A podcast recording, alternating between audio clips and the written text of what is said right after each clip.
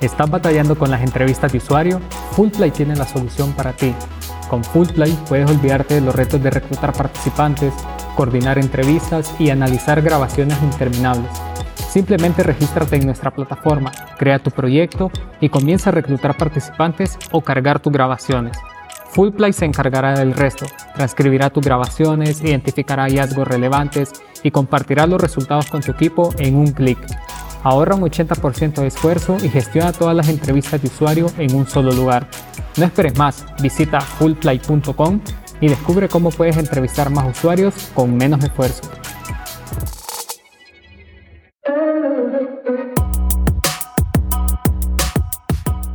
Bienvenidos a Más Producto, el podcast sobre Product Management en español.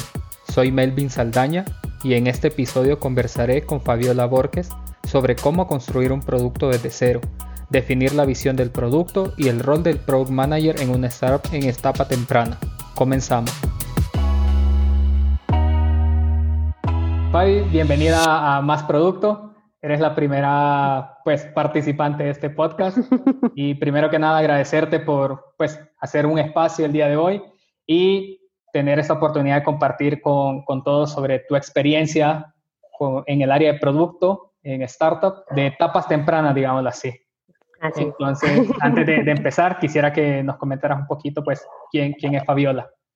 Ok, primero, muchas gracias. Me encanta, me encanta la iniciativa. Creo que es súper bueno que, que las personas de producto nos convencemos a reunir aquí en Latinoamérica, ya que hay mucho talento del área de producto y hay mucho que hacer.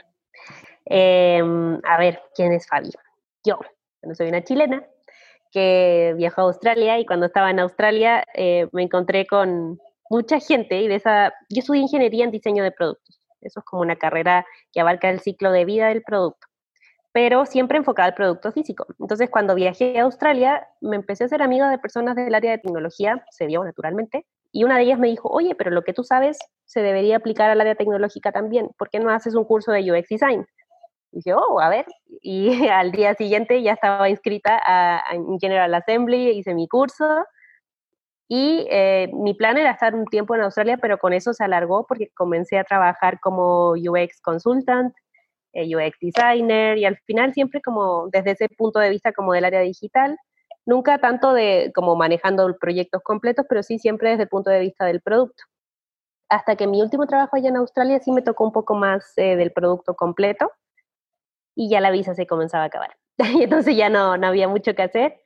Comencé a buscar en Latinoamérica y encontré una de las opciones que era Runa, eh, Runa HR, pero que en ese entonces estaba en Perú y era como para probar, era como una consultoría. Y dije, a ver, veamos, yo todavía me creía digital nómada en ese entonces, ya a ver qué, qué tal. Y llegué a Runa, eh, y inicialmente iban a ser dos meses, luego se alargaron a tres meses, cuatro meses, y luego la CEO me dijo, bueno, vamos a abrir en México, eh, ¿te quieres hacer cargo del producto? Y dije, ok, vemos. Y así fue que comenzamos, y esa es mi historia como del área de producto digital. Eh, porque digamos que en Runa yo fui desde, desde cero, como ser la única persona de producto y luego pasando por diferentes roles a medida que fue creciendo la empresa hasta que me convertí en Head of Product, pero porque me tocó ver todo desde el inicio y toda la parte del producto desde el inicio. Ok, súper bien. Y en estos dos meses, digamos, de consultoría que se alargaron a casi tres años. tres años, sí. ¿Qué, tenías como inicialmente, ¿cuáles eran como tus, tus entregables, digamos así, o las tareas que tenías que cumplir? Inicialmente era crear el producto desde cero, desde mockups de baja fidelidad hasta, y bueno, y obviamente ver cómo eso se podía traducir a lo que necesitaban hacer los desarrolladores. Entonces, ahí hubo mucho, como mucha investigación, mucho discovery.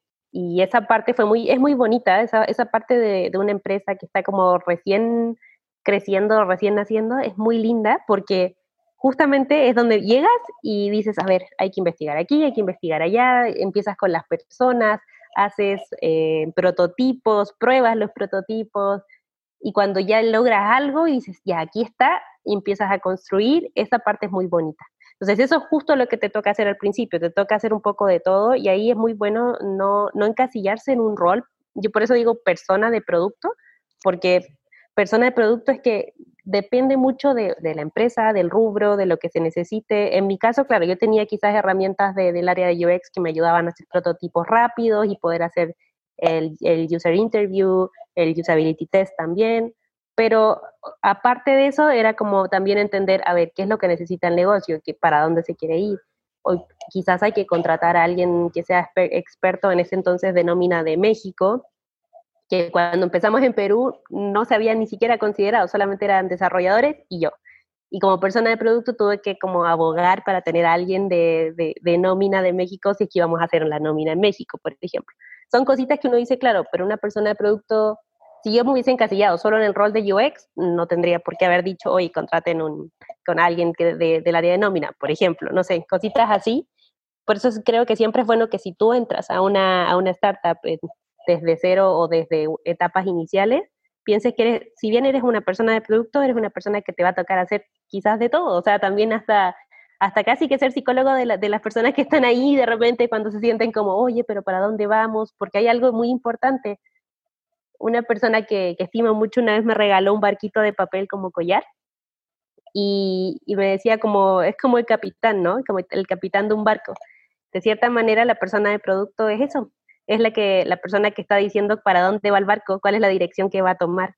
Porque muchas personas, eh, sobre todo del área de ingeniería, no, no quiero tampoco generalizar, pero necesitan certeza. Entonces, esa certeza es la que uno como persona de producto debería poder entregar y eso se puede traducir a nivel entregables, mockups, eh, visión de producto, roadmap. Hay muchas cosas en las cuales a uno le toca entregar certeza. Como persona de producto creo que eso sí es súper importante, como de qué manera le entregas certeza dentro de un ambiente súper incierto que son las startups. Entonces, no sé, eso creo yo que es como una cosita especial que deberíamos tener como en esos ingredientes. Súper, me gusta justo cómo lo describes, no como con un título de Product Manager o de Product o, o otra pues título, sino como persona de producto, porque creo que justo lo que mencionas es muy cierto. Hay mucha incertidumbre y a ti te tocó hacer de todo prácticamente, ¿no? Entonces era como pues un reto, pero a la vez me imagino que fue de mucho aprendizaje. Algo que, Totalmente. Algo que mencionas es que hiciste como esta etapa de discovery para definir qué iba a ser el producto, porque no había nada. Así es. ¿Cómo, ¿Cómo, definirías o cómo se hace más bien, digamos, Product Discovery? ¿Tú qué uh. pasos crees que hay que seguir o mínimamente qué cosas tienes que hacer para decir, mm, voy por, la, por una buena línea tal vez? Sí, yo creo que ahí igual yo lo dividiría como en, en diferentes aspectos. Uno es eh, la competencia. Obviamente siempre es bueno entender qué es lo que está haciendo la competencia, qué es lo, cómo, cómo lo hacen ellos, qué es lo que yo quiero como hacer con mi producto, de qué manera me parezco o me quiero diferenciar a la competencia. Es súper importante tener claro eso y estudiarlos. Cuando yo hablé de hacer usability test, por ejemplo, yo hice usability test con, con cosas que hice yo, o sea, con prototipos hechos por, por mí, como también hice con, con la competencia. Entonces, es súper importante entender y mapear el escenario eh, o el contexto en el que te vas a meter. También entender que si tu producto tiene una característica especial, como era el caso de Runa, como era de nómina, que es algo muy, muy particular en México, no era tan trivial llegar y decir, ah, hagamos cualquier cosa de suma, resta y con eso te dan la nómina. No, habían un montón de cositas chiquitas, entonces también es bueno comprender cuáles son esas cosas, hasta dónde llegas tú en conocimiento como de producto y hasta dónde necesitas mucho soporte o mucho apoyo de, de alguien que sepa o de un experto del tema. Entonces, cuando hablo de Product Discovery, yo diría, a ver, primero investiguemos el escenario, investiguemos la competencia. Después, ya, investiguemos el producto. El producto se puede hacer, qué es lo que se puede hacer y hasta dónde. Y ahí hay un tema también que para mí es como medio controversial, el famoso MVP. Porque mucha gente dice MVP, Minimum Viable Product. Sí, pero la realidad es que no. para mí es un Minimum Valuable Product porque la gente no va a poner dinero en tu producto hasta que valga algo. Y va a valer algo hasta que tú realmente seas o mejor que la competencia o seas algo que realmente necesiten o, o qué. Entonces ahí el Product Discovery es muy importante porque ahí tú dices, esa es la parte que te da o el gran valor que te da el Product Discovery. Es como darte cuenta a qué punto o en qué punto tu producto realmente vale para que alguien le ponga dinero a tu, a tu idea. Eso es muy importante porque muchas personas tienen como diferente definición incluso de qué es MVP o qué tan grande o pequeño debería ser. Pero creo que un punto importante que mencionas es eso. Si eres capaz de, de, que una persona pague por tu producto, ese es como el punto decisivo. Y para eso tú tienes que, de alguna manera, crear un producto que sí aporte valor, ¿no? Y que de algún momento eso, pues, se convierta o el mismo producto genere product market fit. Tal cual. En tu experiencia, como, ¿cuáles fueron los, los retos, digamos así, o, o las actividades claves de pronto que tú hiciste o consideras que hay que hacer para justo lograr eso, lograr un producto por el cual las personas digan, ¿sabes qué? Te voy a pagar, si vale la pena o si tiene un precio que yo estoy dispuesto a, a pagar. Creo que ahí es súper importante entender justamente, bueno, el mercado y a dónde vamos a llegar. Si, si el foco inicial, por ejemplo, era llegar a startups o a empresas chicas que necesitaran llevar la nómina, en el caso de Runa, entonces es a ellos a los que me tengo que acercar y preguntar, oye, a ver, ¿cuáles son tus dolores? Creo que eso es súper importante. ¿Cuáles son tus dolores a la hora de llevar una nómina? ¿Y cómo lo haces hoy? ¿Y con qué lo haces hoy? Entendiendo todo eso, ya podrías ir eh, o tener una idea de si puedes o no puedes entregar un producto que valga. Y si te das cuenta que ellos dicen, sí, mira, en realidad hoy le pago, no sé, a un contador pero no entiendo lo que, lo que me, me, entrega el contador y yo solo le pago, pero me gustaría entenderlo, entonces quizás hay un tema de, a ver, esta persona necesita un poco de certeza, necesita entender o con transparencia qué es lo que le está pagando su, a sus empleados. Ok, podemos trabajar en eso. Y quizás cuando nosotros tengamos este producto, ellos sí pagarían por eso porque le encuentran valor. Un valor que va más allá del económico, sino que es un valor de, de, de, de tranquilidad mental, ¿no? Buen punto. Creo que, que, eso es muy importante como estar siempre lo más cerca posible de tus posibles usuarios. usuarios o posibles clientes para realmente entender y no construir una solución buscando un problema, sino pues tratar de entender primero el problema, ¿no? Exacto. Y ahí creo que quizás suena medio raro, pero yo creo que hay que ser bien stalker de, de los usuarios, o sea, como, como desde LinkedIn hasta en el día a día y ver lo que hacen y, y, cuáles son sus hábitos y si revisan, qué sé yo, sus emails de la mañana, si hacen sus nóminas una, o revisan las nóminas todos los días. No sé, hay algo que ellos tienen como personas, como usuarios, y ese tipo de cositas que uno puede decir, pero ¿y de qué me, de qué me sirven? La verdad sirve mucho porque es la manera en la que tú haces que tu producto sea más valioso. Ok, súper bien. Y después de que tú has creado como, pues, esta primera versión, digamos así, del producto, de alguna manera hay que irlo escalando, irlo iterando o, o, mejorando, ¿no? En tu experiencia, ¿cómo, cómo hiciste para, pues, sí entender como cuál era el, el, el, problema y conocer bien a tus usuarios y en base a eso dar como una primera versión, pero no quedarte solo ahí? ¿Cómo hicieron para ir mejorando el producto y de alguna manera también ir aumentando el valor? Mm, de hecho, ahí fue súper importante porque nosotros pasamos por el batch de Y Combinator. Entonces, la primera parte era el llegar al Demo Day. Llegar al Demo Day justamente era demostrar que tu producto tenía valor para, para ese per, eh, perfil de usuarios. Pasando Y Combinator, ya nos dimos cuenta que, ok, si bien podía causarle valor a esos usuarios de los SMBs o de las pequeñas y medianas empresas, había un mercado más allá, mucho más grande, que es lo que normalmente aspiran las empresas que, que pasan por Y Combinator y todas esas que dicen, ok, yo lo que quiero es un volumen de usuario más grande. Ahí investigando nos dimos cuenta que había otra parte, pero eso significaba pivotear el producto. Pivotear el producto de repente causa muchas cosas buenas y quizás no tan buenas. O sea, buenas en el sentido de que, ok, hay un escenario nuevo, se puede probar, no tan buenas porque a veces eso cambia el, el no sé, el valor inicial del producto, puede cambiar los, los valores tuyos como persona de que tú dices, ah, yo quiero hacer esto para los SMBs y de repente, oh no, ahora lo tengo que hacer para, no necesariamente los SMBs, pero, mm, ok, son otros usuarios finales y ahí empiezas a hacer quizás lo mismo que hiciste en un inicio, pero para ese nuevo mercado que tienes que conquistar. Y ahí es donde te puedes encontrar tanto con similitudes como con diferencias muy, muy grandes. Y es ahí donde se tiene que tomar la gran decisión a nivel técnico, porque tú del lado producto tú dices, mira, acá hay grandes diferencias, pero técnicamente, ¿cómo vamos a hacer para que esto suceda? Y ahí, bueno, no nos queda más que confiar también en nuestras personas como técnicas, que son eh, justamente los tech leads o, los head tech y CTO, como, como quieran llamarle dentro de los diferentes escenarios de startup. Y ahí decirles, mira, esto es lo que quieren, esto es lo que tenemos, ¿qué hacemos? ¿Partimos todo desde cero o sobre esto construimos?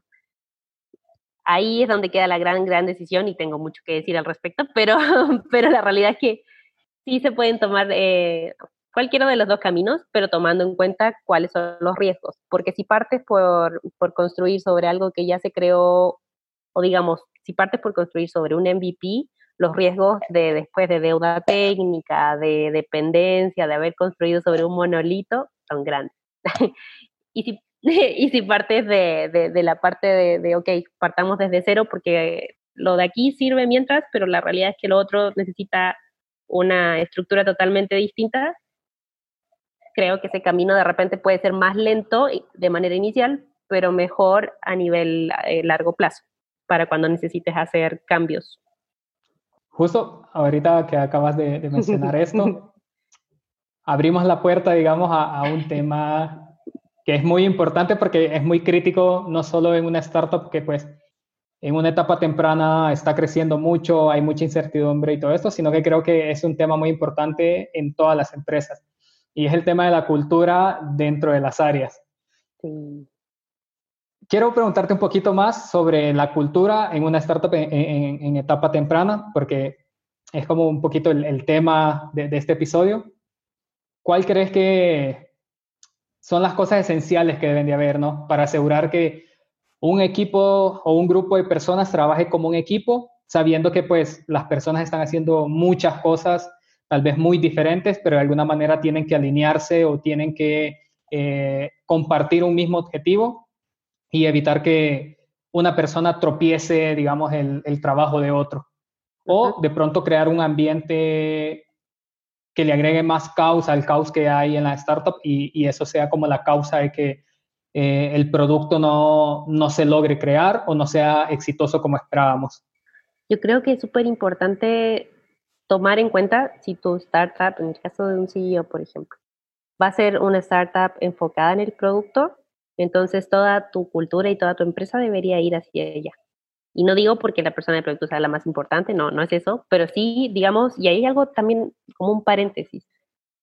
He escuchado muchas personas que dicen, ah, yo quiero llegar a ser product manager porque así mando. Y la realidad es que un product manager no manda, un product manager influencia. O sea, hay mucha, mucha influencia dentro del, rol del product manager, pero no necesariamente un super liderazgo de yo mando a todo el mundo, así como a la antigua, no. Hay mucha influencia, sí, pero no necesariamente ese rol como de, yo mando a todo el mundo y lo que yo digo se hace.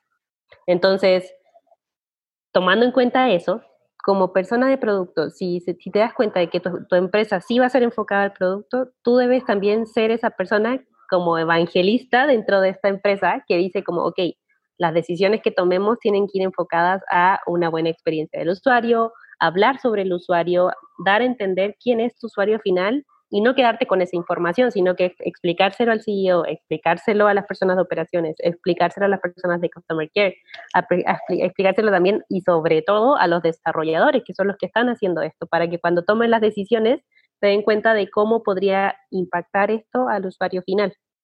Y también eh, a la hora de tomar decisiones como la que acabo de mencionar, es como, ok, vamos a cambiar de, como digamos, de, de target. Cambiando de target, construimos sobre algo que ya tenemos, puede que la experiencia de usuario se vea como, no sé, se vea trastocada, ¿no? Y ahí, afortunada o lamentablemente, es el CEO el que tiene que tomar eh, esa, esa, esa, decisión. Digo, afortunada o no, porque todo depende de la visión que tenga eh, la persona que lleve la empresa o el dueño de la empresa. Eh, hay algunos que sí tienen esa visión de, ok, como por ejemplo lo que hizo Airbnb, Airbnb cuando se dio cuenta que tenía eh, mucha deuda técnica paró todo y dijo, paremos un rato antes de sacar nuevas features, arreglemos lo que tenemos y luego sigamos. Y ya sabemos todo lo que es Airbnb, o sea, no, no hay mucho como lo han hecho bien. Em, y, pero, cuando, pero también depende mucho de la visión, insisto, de, del dueño, porque tú puedes llegar con ese ejemplo y puedes decirle, mire, Airbnb lo hizo así, eh, nosotros deberíamos parar porque lo que hicimos funcionó para el demo day de Y Combinator, pero no va a servir o no es muy escalable o nos va a traer muchos problemas a futuro.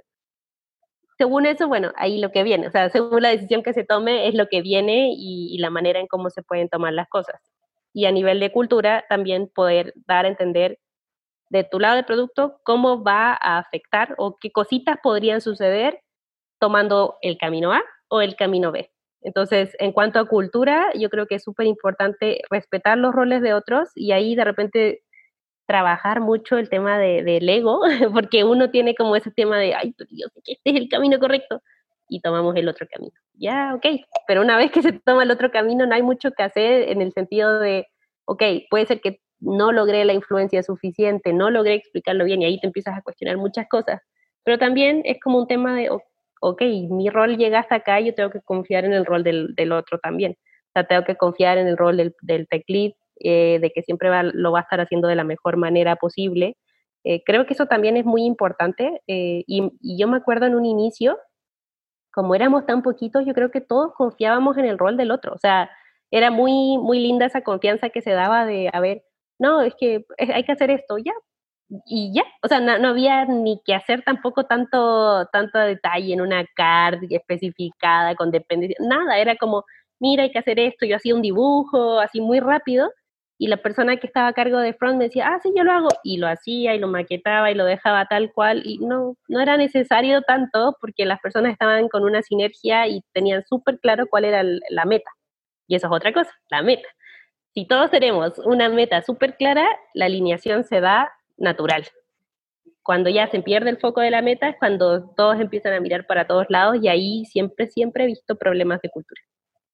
Ok, en ese tema de la meta, ¿quién debería de, definirla? ¿El CEO, los founders, la persona de producto, la empresa como tal?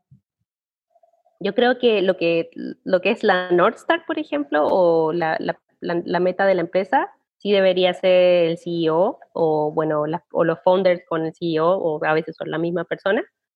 Eh, pero en cuanto al roadmap y lo que viene de producto y las decisiones de producto, obviamente debería ser la persona de producto, pero que esta persona de producto no, la, no toma la decisión solo, que eso es súper importante. La persona de producto toma la decisión luego de entender todas las áreas, por, por eso hablo de influencias, porque tú tienes que entender Customer Care, tienes que entender operaciones, tienes que entender a tu CEO y la visión que tiene el CEO con la North Star, porque el, el, CEO te puede decir, la North Star es llegar a tantos clientes. Ok, eso es una parte, pero tú tienes que ir un poquitito más allá con, con este CEO y decir, ok, ¿cómo estás pensando llegar a todos esos clientes? Y ahí vas a entender qué es lo que viene y un poco bajar eso a un roadmap que la gente pueda entender y, y dar un poquitito de certeza al resto de la empresa. Súper. Ya para ir como cerrando un poquito, digamos así, obviamente en una, digamos, startup, en, una etapa muy temprana, hay muchos desafíos, hay, muchos, hay, hay mucha incertidumbre, hay muchas cosas buenas también, pero en tu experiencia, ¿qué le recomendarías a alguien, a una persona de producto que está trabajando en una startup en esta etapa, de pues una etapa muy temprana? ¿Qué cosas tendría que evitar hacer o qué cosas sí tendría que hacer para pues de alguna manera eh, crear un producto que, que sí genere valor, como veníamos hablando? Creo que ahí es muy importante comprender todas las áreas del negocio. O sea, creo que es importante que sí se metan las diferentes áreas no como metiche, o sea, no como así como, a ver, ¿qué estás haciendo? Sino como entender realmente, o sea, realmente, incluso yo recuerdo haber contestado llamadas de Customer Care en un inicio y todo, porque de esa manera realmente entiendes a los usuarios. También recuerdo haber ido a, reuniones de, ventas. O sea, a, a, eso me refiero con entender todas las partes. Creo que eso es súper importante y también si fuera algo, por ejemplo, si yo pudiera como regresar un poco al pasado, así como qué es lo que me hubiese gustado hacer un poco más, eh, confiar más en, en, esa, en esa visión de producto y ser más bold, como le llaman, eh, y mucho más tajante con mi visión.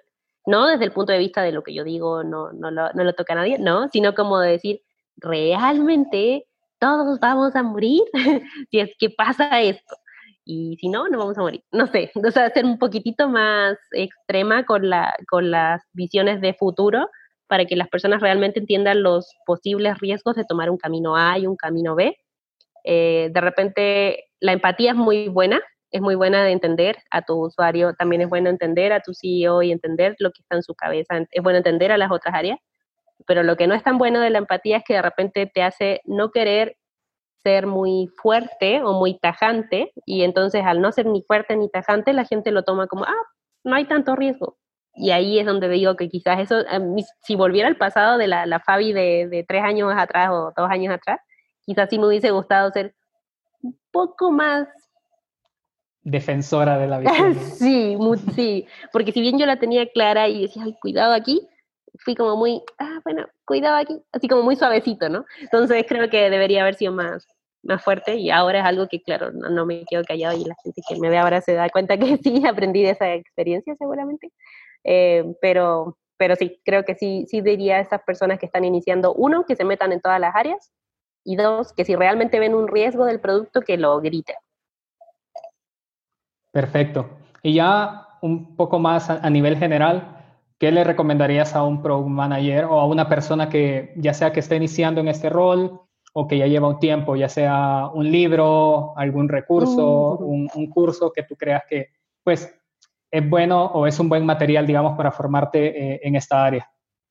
Mm, un muy buen amigo me prestó un libro de Inspire. ¿Quién será muy bueno. Amigo? ¿Quién será ese amigo? muy bueno y que de hecho después de que me lo prestó, me lo compré para poder rayarlo, así que si, si, si lo quieren leer, cómprenselo para rayarlo, porque eso les va a servir mucho, como esos libros que uno vuelve y, quiere revisar y raya y todo. Eh, creo que es un muy buen libro acerca justamente de personas de producto que se van formando justamente para startups eh, y como startups que van creciendo. Em, y otra cosita que creo que siempre es bueno es que tomes tu visión o tu postura como persona de producto. Hay product managers, por ejemplo, que le llaman marketing product managers, ¿ok? Saben más de marketing y eso está bien. Hay personas que son como más technical product manager, ¿ok? Tienen un background técnico, está bien. Y hay personas que son product manager como más, como le llaman, como un poquitito como el all-rounder o el que sabe un poco de todo. También está bien, porque es como, o, o que vienes de un background de diseño, está bien creo que es importante ver cuál es tu, como tu superpoder como persona de producto. Eh, si, tu, si tu superpoder es como la parte de, de, UX, es la parte de experiencia de usuario, es la parte de ahí, o, o, incluso eso mezclado con un poquitito de business, está bien. No necesitas tener un technical background, pero tienes que saber de eso. Ahora, eso no significa que no tengas que saber nada de lo técnico, que eso es otra cosa súper importante. Sí te toca saber un poco de todo y tener conocimiento un poco de todo, que es un API, por ejemplo, no sé, cositas así chiquititas que uno dice como que salen en las conversaciones, que se las vas a tener que explicar a, un, a un, desarrollador. Sí tienes que entender eh, como tech savvy, sí la necesidad de ser técnico. Ok, perfecto. Bueno, eso, eso es todo. Eh, la verdad me ha gustado mucho la, la plática. Creo que la experiencia ha sido como muy enriquecedora, la verdad. Has, pues no solo has trabajado pues en tu experiencia anterior con Runa, sé que también has ayudado a otras startups pues, que han estado por ese fase. Exacto. Entonces, nada, para cerrar, agradecerte, Fabi, y pues darte las gracias por, por, este tiempo y por todos tus conocimientos y, y consejos. No, muchas gracias a ti, Melvin. Me encanta, me encanta esta, este, este espacio de producto, de personas de producto, me gusta mucho. Eh, y qué bonito poder como hacer como un, un, recordatorio de lo que, lo que me pasó antes, lo que estaba haciendo ahora y un poquitito esa evolución que uno tiene como persona. Así que agradezco mucho estos espacios como para eso y compartir lo que sea que se necesite compartir y ayudar, aquí ando. Perfecto. Muchas gracias, Fabi. Gracias a ti, Melvin. Gracias por haber escuchado este episodio con Fabi. Espero lo hayas disfrutado y te invito a visitar másproducto.com donde encontrarás todas las referencias y recomendaciones mencionadas en el episodio. Además, no te olvides también de compartirlo con más personas de producto y así seguir creciendo esta comunidad. Hasta la próxima.